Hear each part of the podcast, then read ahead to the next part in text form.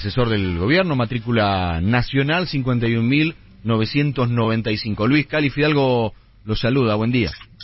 Sí, ¿cómo te va? Buen día, feliz año. Gracias, igualmente. Luis, bueno, ¿cuál es el, panorama a esta hora de la mañana en este 17 de enero? Sobre, obviamente, la pandemia, ¿no? Bueno, estamos en la semana del pico máximo probablemente de casos en Argentina. Yo creo que entre fin de semana este que pasó y ahora estos días se va a empezar a quebrar la curva. Eso sería lo lógico este, en los principales distritos, Córdoba, Capital, probablemente Buenos Aires.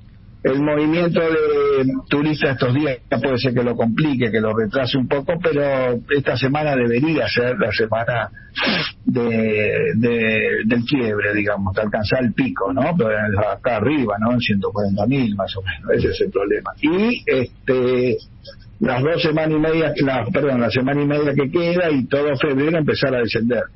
En el descenso hay dos posibilidades, que descienda rápido, que es lo que teóricamente organismos internacionales presumen que puede pasar en casi todo el mundo con el Omicron, o que descienda,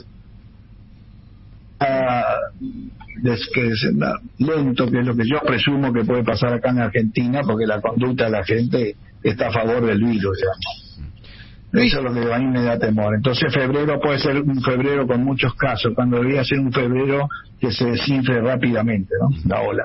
Estaba viendo en algunos lugares del interior donde se mide casi online, casi en tiempo real, donde ya ha empezado a bajar este, la cantidad de casos. ¿Mm? Eh, así que este, evidentemente el, comportamiento de Omicron este, en todas partes del mundo hasta ahora parece que viene en esa tendencia, ¿no?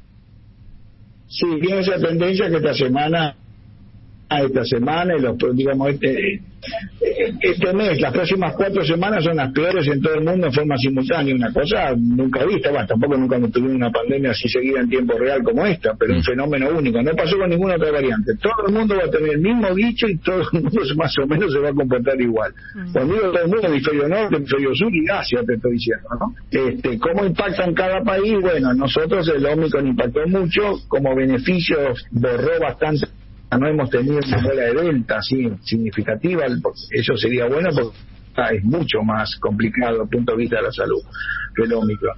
Entonces, un equilibrio con la gama de terapia intensiva. La semana pasada, digamos, 1.200 bajó, ahora en 2.000, así que si ojalá sigamos con esta tónica, ¿no? Luis, la, me, me, me, consulta, me consulta acá la gente, gente que ha tenido en los últimos días este, eh, COVID, ¿Cómo es el tema de la, de la vacuna? ¿Cuánto tienen que esperar? Porque hay, distintas informaciones. Tres meses que esperar una vez que tuvo COVID, que esperar tres meses, sí. Mm. Más o menos. Eso es lo que se, aconseja. Pero bueno, ya el, el, el, Omicron, que es muy inmunizador, inmuniza para todas las otras variantes. Parece que es el Omicron, o un, no sé, o un hijo, un nieto del Omicron, el virus que se va a quedar como endémico este, no creo que aparezca ah, que, que reaparezca de nuevo Delta ni que reaparezca el virus de Manaus ni el virus andino ni el virus de Ken que son virus muy complicados. Yo creo que con la vacunación y con el Omicron esos fueron borrados. Mm. doctor teníamos inmunidad por un buen tiempo no te sabías cuánto buen tiempo no claro. Eh, Silvina Brandimarte vuelvo sobre este punto porque usted está hablando de esta de este periodo de tiempo no una persona que tuvo covid para vacunarse pero por ahí otro médico te dice, no, espera 15 días y te das la vacuna como si fuera esto una cosa normal. ¿Y qué hacemos entonces? Se aconseja, fíjate, la organización, no, no organización, el, eh, los vacunólogos te aconsejan esperar tres meses. Si vos me decís a mí, me viene la vacuna antes, un anciano que todavía no tiene temor, si viene a tercer dosis, le digo no pierdas el turno. Pero lo que se aconseja es esperar tres meses. Ajá. Bueno, vamos. tres meses. Pero en este momento, si tuviste Omicron ahora, es muy inmunizado, digamos. El Omicron sí genera inmunidad contra las variantes anteriores. Claro. Estás igual, vos estás a lo mejor tuviste COVID, te contagio igual. Por eso que tenemos una ola tan grande. Yo presumo que uno de cada diez acá en las grandes ciudades tiene en este momento Omicron. Uno cada diez Doctor, leyendo noticias que vienen, por ejemplo, de Rosario, una de las ciudades más grandes de Argentina, están hablando de 40% de ausentismo en los turnos para la tercera dosis.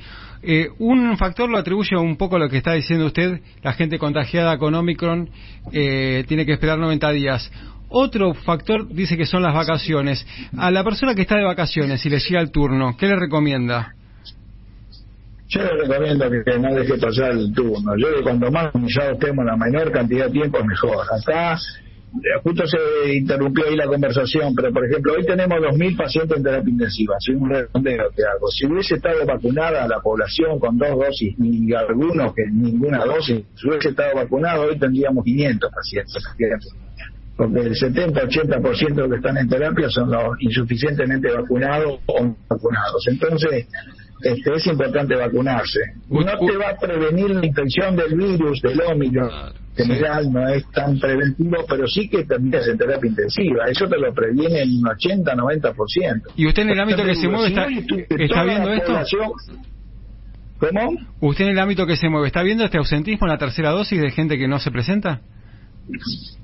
Yo no estoy en ese tema. Nosotros acá, yo estoy en el hospital italiano, que realmente nuestra población que tenemos bajo nuestro cuidado, muy responsables, se han vacunado casi todos. No, no, no tenemos fenómeno por eso.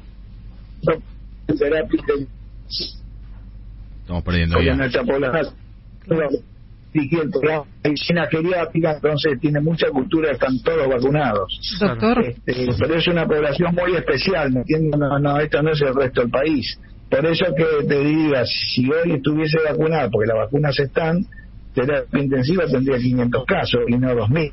Claro, ese es el otro punto, doctor Cámara, que es el tema de la cantidad de personas que, que están en, en terapia, porque algunas, eh, algunos especialistas empiezan a mirar que el número de camas va en aumento, pero lamentablemente también el número de muertes, mientras se da una discusión entre los que te dicen, esto, esta enfermedad hay que empezar a tratarla no como una pandemia, sino como una enfermedad endémica. Y a veces a nosotros que estamos de este lado nos confunde esto. ¿Qué nos dice usted?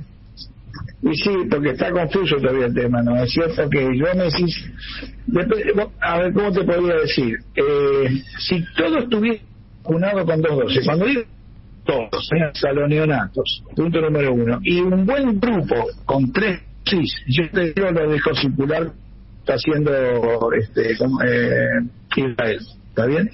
Pero con esas condiciones, con mm. esas, esas condiciones no están dadas. Tenemos 25% insuficientemente inmunizado. Y ya falta, no tan para tercer dosis, la capital federal de y todo va con tercer dosis.